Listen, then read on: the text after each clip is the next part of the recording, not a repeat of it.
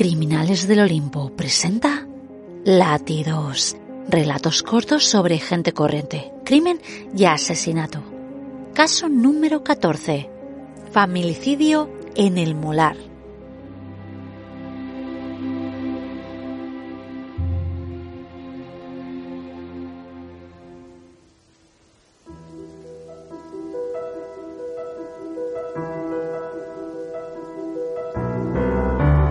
El 2020 ha sido un año de difícil digestión para todo ser humano viviente. Son tiempos de congelamiento, enfermedad y pavor que todavía permanecen en nuestros presentes. Por si fuera poco, además del aislamiento, de la precariedad y de la depresión económica, también deberíamos destacar las grandes disputas interpersonales y la enfermedad mental como protagonistas de esta era de pandemia mundial. Así, familias se han formado y familias se han roto. Los índices de asistencia psicológica online están por las nubes, por no mencionar que esos casos de maltrato doméstico, que muchas veces son de lo más sutil, han tenido todo un año para comenzar a cristalizarse en muchas de nuestras familias. Finalmente, tan solo unos pocos llegan a cruzar el umbral hacia el otro lado, a violar esa ley moral que la naturaleza nos ha inculcado.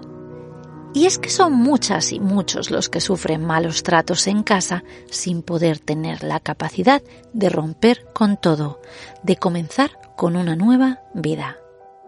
Este es un suceso reciente ocurrido justo en vísperas del 8M. Este es el caso de Fausto y Maricruz, un caso al que nos referiremos como familicidio en el molar.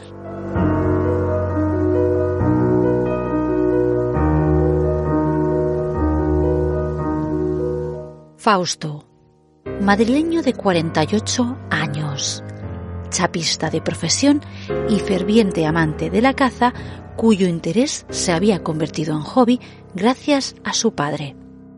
Muchos pensaban que era una familia normal. Según los vecinos de la zona, eran una familia de diez, gente en la que confiar y activa en la comunidad del municipio del Molar. En verdad, se desconoce exactamente la dinámica familiar de puertas para adentro, pero lo que sí es un hecho es que Fausto poco a poco había manifestado una forma de ser algo obsesiva e incluso controladora, particularmente desde el comienzo del confinamiento en España. A pesar del vuelco en su carácter, tras un año de aislamiento, enfermedad, desempleo y depresión, su mujer, Maricruz, y su hija le seguían apoyando. Su familia le acompañaba, le seguiría y le amaría hasta la muerte. O tal vez no. Tal vez Maricruz no podía arrastrar del carro sin ruedas por más tiempo. Tal vez ésta había llegado a alcanzar un punto de inflexión en su vida. Maricruz, natural de Uruguay, llevaba ya unas semanas comportándose de una manera extraña. El flematismo y la desesperación la invadían. Ella estaba al borde del precipicio. Algo no andaba bien con Fausto, no sabía lo que era algo en su cabeza. Bien, amigos míos, sea por H o por B, Maricruz había tomado una decisión. Se marcharía de vuelta a Uruguay y probablemente lo haría con su hija. Esta es su prima Lucía relatando lo que muchos en el molar desconocían acerca de esta familia modelo. La verdad que hace un mes atrás estábamos hablando y yo la, la sentí muy, muy, muy deprimida, ella muy agobiada. Ella me, me, llamaba cuando su marido no estaba y hablábamos, nunca me llamaba en llamada normal, solo me hacía videollamada. Decía que ella estaba cansada, eh, que quería volver a Paraguay, que quería dejarle a, a su marido, así me dijo ella. Fausto desempolva sus rifles en la oscuridad.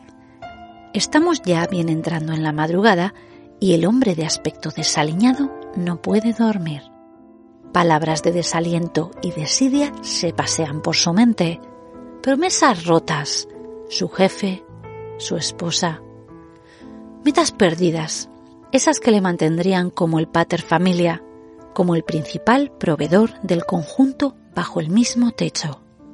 Sueños olvidados, esos con su mujer y con su hija, con ellas, que eran lo que él más quería, aunque ahora, ahora mismo, no había respeto alguno. No lo había. En la mente de Fausto, su mujer mostraba sus colores y no le quería realmente. ¿Le habría utilizado todos estos años? ¿Alguna vez le había sido infiel? Ella no le respetaba ya, y gracias a ello, su hija tampoco. De lo que no cabía la menor duda era que ya no había nada más que hacer y que la relación había llegado a un punto de no retorno, y Fausto, casi a sus 50 años y sin un auténtico amigo, tenía pocas salidas a la vista.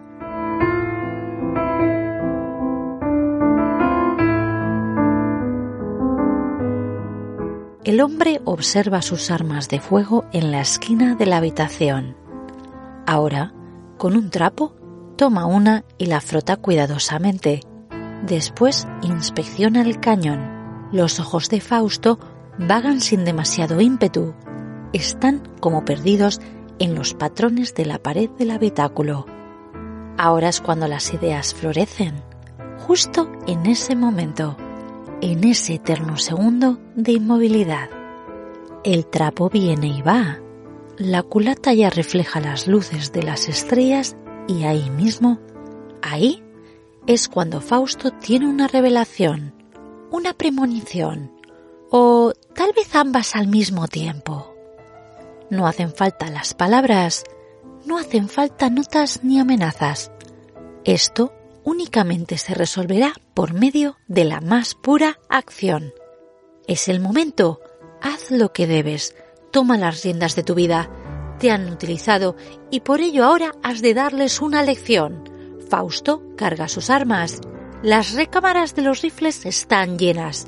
Sigiloso, como entre arbustos y en seguimiento de su presa, el hombre penetra en su propia habitación conyugal ya a partir de esa entrada sorpresa, el resto de la noche palpita. La luna llena abre su boca y deja por fin salir un llanto fúnebre que pone punto y final a la tragedia del moral.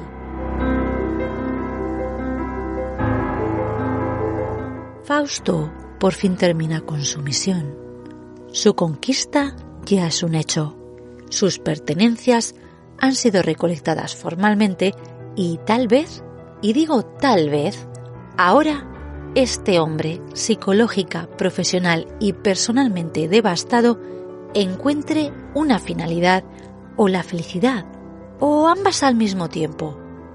Pero Fausto observa los cuerpos de sus dos amadas, una la que conoció ya hace 20 años y la otra una hermosura a imagen y semejanza de los progenitores, el símbolo de su amor. Los ojos de Fausto no pueden ver. La ceguera no es producto de su imaginación. O tal vez sí. Lo único de lo que hay certeza alguna es de que ahora son invadidos por las lágrimas. Esas interminables lágrimas. Unas lágrimas que nunca traerán de vuelta a esas que hace unos segundos dormían plácidamente en sus camas a esas que siempre le habían amado a pesar de su forma de ser, de sus abusos psicológicos o de su carácter huraño, como prefieran llamarlo. Fausto limpia su rifle, lo deja en la esquina de la habitación. Con ambas manos arrastra a su mujer al cuarto de al lado, después a ese fruto de su amor, a su hija. Acto seguido, decide prender fuego a la casa desde la cocina Después se dirige al jardín y, sereno, termina con su vida con un solo disparo.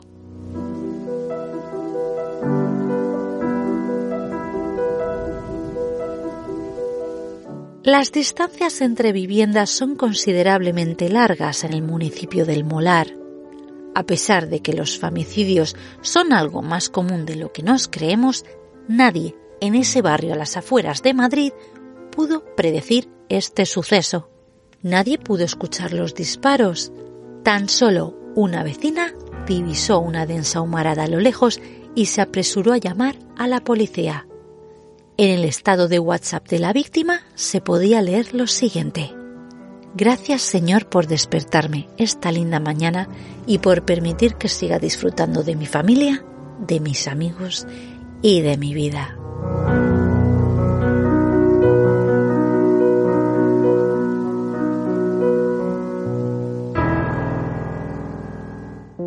Gracias por escuchar Latidos, relatos cortos sobre gente corriente, crimen y asesinato. Si te ha gustado, suscríbete a mi canal, hazte fan o sígueme en las redes sociales. Toda la información abajo en la descripción.